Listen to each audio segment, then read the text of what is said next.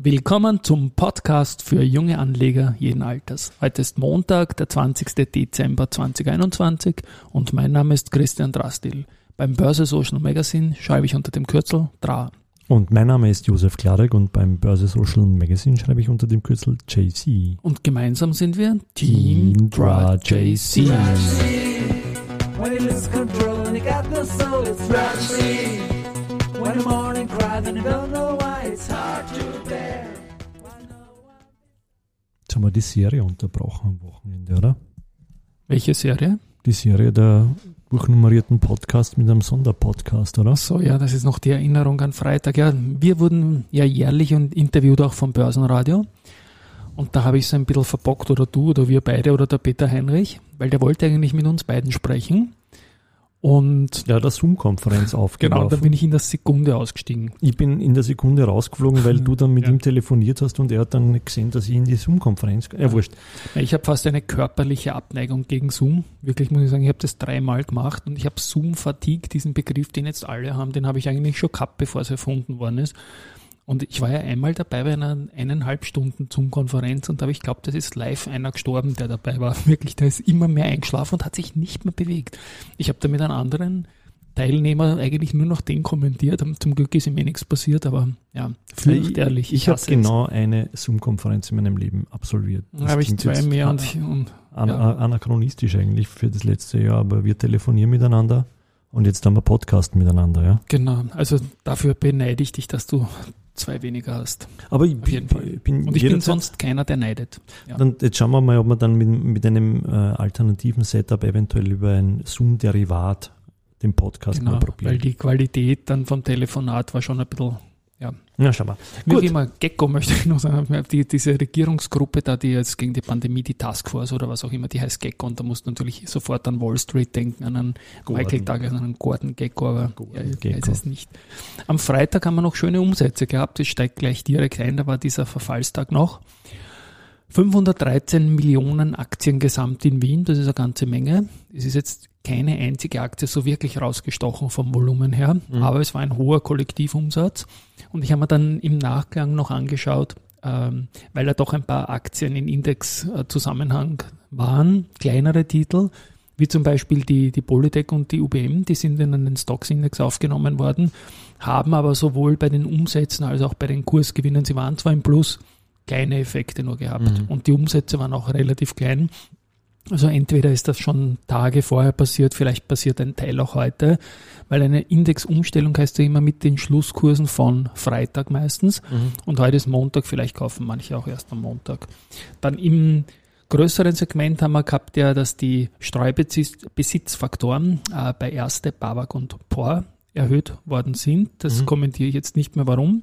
Die erste ist sowieso schon mit Korrekturfaktor kleiner gemacht, also da gibt es keine Auswirkung.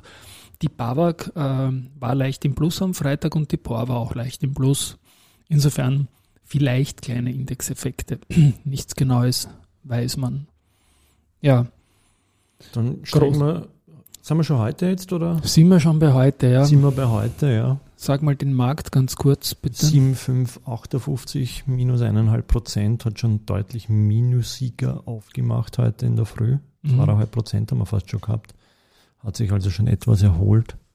Ich denke mal, oder? Ich habe jetzt zwar keine großen News gehört, aber wahrscheinlich ist das wieder mal die Omikron-Angst, die in UK die Zahlen hat explodieren lassen Richtig, und rundherum, ja. Also Ich war ja heute am Vormittag und auch unterwegs, habe, glaube ich, vier, fünf Unternehmen getroffen am Wienerberg. Danke an die Wienerberger, an MyHive, dass ich dort irgendwie meine Homebase aufschlagen durfte. Eine ganz eine tolle Sache. Ähm, ja, irgendwie gehen fast alle, wo man hinkommt, schon wieder auf, das, davon aus, dass man im, äh, den Lockdown 5 schon im Jänner sehen wird. Aber, aber wie auch immer. wie auch immer, ja. Aber Also- es gibt auch News heute zum Beispiel. Im Markt, genau, im Markt wollte ich noch sagen, sieht man eigentlich eine breite Marktbewegung, dass die größeren Titel eher schwächer sind und das macht halt den Index schwächer. Aber an Gewinnmitnahmen ist auch noch keiner verstorben. Heftiger zugegangen ist es in der Vorwoche bei S&T. Mhm. Und da steigen wir jetzt mal ein. Da habe ich am Wochenende mit dem CEO, mit dem Hannes Niederhauser kommuniziert. Und da haben wir mal zusammengefasst, also es wurden auf die Short-Attacke hin, es hat noch keinen Kontakt mit den Shortsellern gegeben. Mhm. Also mit den Verfassern des Reports oder den Leuten hat es nicht gegeben. Zur Erinnerung, die Aktie hat da ganz markant verloren. An einem Tag ist also um mehr als 30 Prozent abgestürzt. Und was aber passiert ist, dass S&D, Friends and Family aber wirklich volle Latte gekauft haben. Ja, der, der Hannes Niederhauser selber hat 33.000 Stück gekauft. Die Austro Holding, die gehört dazu, irgendwie hat 10.000 Stück gekauft. Die Grosso Holding vom, vom Grossnick hat 15.500 Stück gekauft. 7.500 Stück wurden von der Claudia Bartstöber, ja, die dort Managerin ist, auch und der Geschäftsführerin erworben. Also ganz, ganz, ganz, ganz fett. Und Mhm schaut so aus, als wäre das einmal zumindest in der kurzen Sicht ein guter Einstiegszeitpunkt gewesen, weil die Aktie war bei tiefen 12er Kursen, ist jetzt bei hohen 13er Kursen, war aber auch schon wieder über 14. Nur die kommt halt von 20 und da muss man jetzt halt schauen, wie das dann weitergehen wird. Ja. Ähm, für mich ist auf jeden Fall der große Insider-Kauf die Welle super. Frequentis lässt grüßen.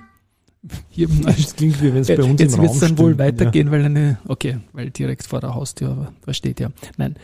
Ähm, sie war auch gesucht, nicht nur bei den Vorständen, was ich ein super Signal finde, bevor mich die Rettung jetzt unterbrochen hat, sondern auch bei Wikifolio, da gibt es ja diese Buying the Dip. Ja. Das sind Aktien, die fallen und die man dann kauft in das Dip hinein. Und da war S&D jetzt dann in den vergangenen Tagen die Nummer eins von allen Underlyings. Und die letzte Frage, die ich an den Hannes Niederhauser gestellt habe, ist äh, eine Frage zu Startup 300. Die Frage habe ich ihm gestellt, weil er im Aufsichtsrat von der Startup 300 tätig ist.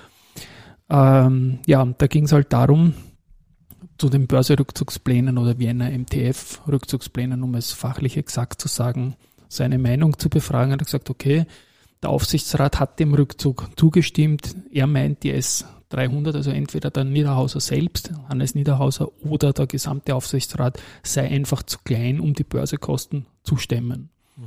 Gut, das ist die Meinung vom, vom Aufsichtsrat. Ich sehe das irgendwie anders, weil die Kosten, die da kursieren von 100.000 Euro im Jahr, mir erscheint das einfach hoch. Die Wiener Börse selbst verlangt nämlich äh, nur 2.500 Euro. Und natürlich kommt noch etliches dazu, aber was soll's. Damit Ja. sind wir eh bei der Startup 300. Ich habe gesagt, das ist für mich ein bisschen die James Dean Strategie, denn sie wissen nicht, was sie tun, weil es einfach extrem schade ist. Und sie haben sich auch im Brutkasten entschuldigt für die Kursentwicklung und dass so viele Altaktionäre mitgeschleppt haben an die Börse, die dann alle keinen Lock gehabt haben. Ich sage, na und, macht halt nichts. Jetzt sind wir halt mehr als 75 Prozent im Minus.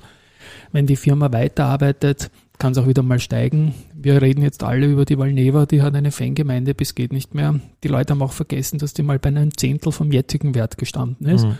Und vielleicht steht sie in fünf Monaten wieder bei der Hälfte oder beim Doppelten, wissen wir alles nicht, aber einfach von der Börse zu gehen, ist, glaube ich, immer die falsche Entscheidung. Und wir haben auch am Freitag schon gesehen, dass die Aktie mit sehr, sehr hohem Handelsvolumen äh, gleich mal fast 8% verloren hat, Mhm.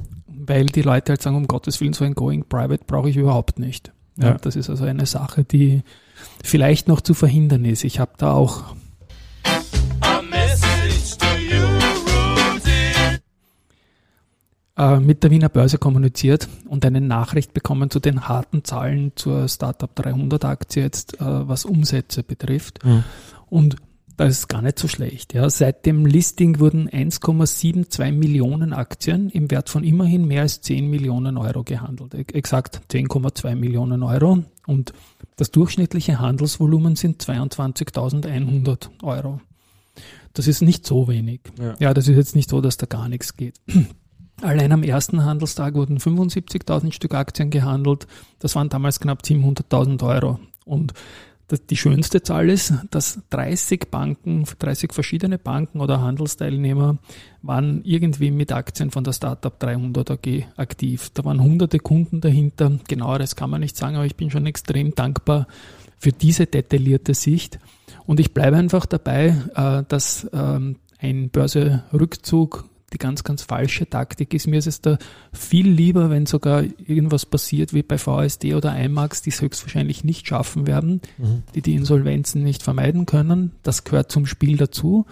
Aber einfach so wie XP Systems und Startup 300 von der Börse zu gehen und damit die Chance für künftige Kursgewinne auf einem regulierten Markt zu nehmen, ist, finde ich, ein, einfach die viel gefährlichere Sache fürs gesamte Marktsegment, weil das eine Firma scheitert, das gehört zum Spiel Mhm. und kann immer passieren. Wenn jetzt das noch dazu kommt, dass du auch jederzeit gehen kannst, dann, dann ist dieses Segment wirklich ähm, in einer Pro Problemsituation und da kann man ein österreichisches Unternehmen, an das noch dazu eh alle glauben, niemand ist ihnen böse für den Kursrückgang. Ähm, und sie sagen ja auch selber, dass sie glauben, sie sind mehr wert, das kommt ja noch dazu. Ja, ja. Also das ist eine, eine einfach bizarre Situation und ich bleibe dabei, die sind schlecht beraten und sollten das bitte, bitte nochmal überdenken. Die müssen ja auch nicht Ja. quartalsweise irgendwie so, so, so reporten und all diese Geschichten machen. Ja, bei weitem nicht, ja. Eben, ja also, Also sie waren- 100.000 erscheint mir. Ja. Nein, nein, also das, sie waren, sie waren am Anfang ja auch durchaus aktiv und das, da sind halt dann auch noch zu höheren Kursen ein paar Leute reingegangen. Und wir hatten sie auch mal als Gastgeber einer Roadshow und da haben sie sogar einen Slide gebracht mit ATX-Sichten mittelfristig. Mhm. Ich werde die Präsentation online stellen. Also das ist ein Unternehmen, das gut denkt, das in die Zukunft denkt. Die Pandemie hat uns allen irgendwie reingeschneit oder reingeschissen, wenn ich das jetzt Ja. so sagen darf. Was soll's? Ja, da sein, müssen wir durch. Ja. Das war auch für mich so ärgerlich, als die Deutschen den neuen Markt beim ersten echten Gegenwind gleich zugesperrt hätten. Wenn es danach gehen würde, hätte die Nasdaq 400 Mal zugesperrt werden müssen in ihrer Geschichte. Aber das ist der Wahnsinn einfach. Gut, Gut, ja. sonst eigentlich heute News an. die News, genau. News. Andritz, wie immer, oder? Bitte, Ja. mach Ja. du, bitte, Ja, bitte. Was haben wir Ja. da? Äh, erhielt vom brasilianischen Zellstoff- und Papierproduzenten Susa Susano den Auftrag zur Lieferung einer energieeffizienten Flugasche-Rekristallisationsanlage. Wow, Na, sehr was. schön. Also Brasilien ist viel. Fällt Ja, Südamerika. Das ist ist ein immer- ja, gewisser ja. Schwerpunkt dort. Ja. Noch eine gute Nachricht, und zwar die ÖBAG ähm, hat einen neuen Head of Corporate and Capital Markets Communications, also quasi Unternehmenssprecher, Medienverantwortlichen. Und das ist ein alter, alter, lieber Bekannter, das ist der Michael Mauritz, Ja. der ewig unter Treichel in der erste Group war. Zuletzt mit ihm auch in der Stiftung. Und ich glaube, bei Michael, das ist einer der ruhigsten und besonnensten und erfahrensten ähm, Kerle, sage ich jetzt lieb gemeint, und Marktteilnehmer, ist diese zuletzt sehr schwierig gewordene Rolle, jetzt unter neuen Führung auch, ja, in, in einer, glaube ich, sehr professionellen, guten Hand. Und ich freue mich auf die Zusammenarbeit und die Kontaktaufnahme.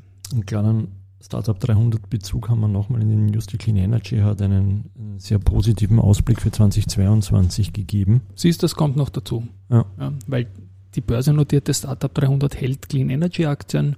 Insofern Best, Best Performer heuer. Ja. Ja. Das hätten wir noch gehabt. Was sonst noch was? Du ja. Ähm, Schau grad. Nix wie Also, ich denke mal, wir sind für heute durch. Ja, der Markt verliert. Schauen wir mal, wie die Woche weitergeht. Wir melden uns auf jeden Fall und sagen wir mal für heute Baba. Ne? Baba. Ciao. Baba. Tschüss.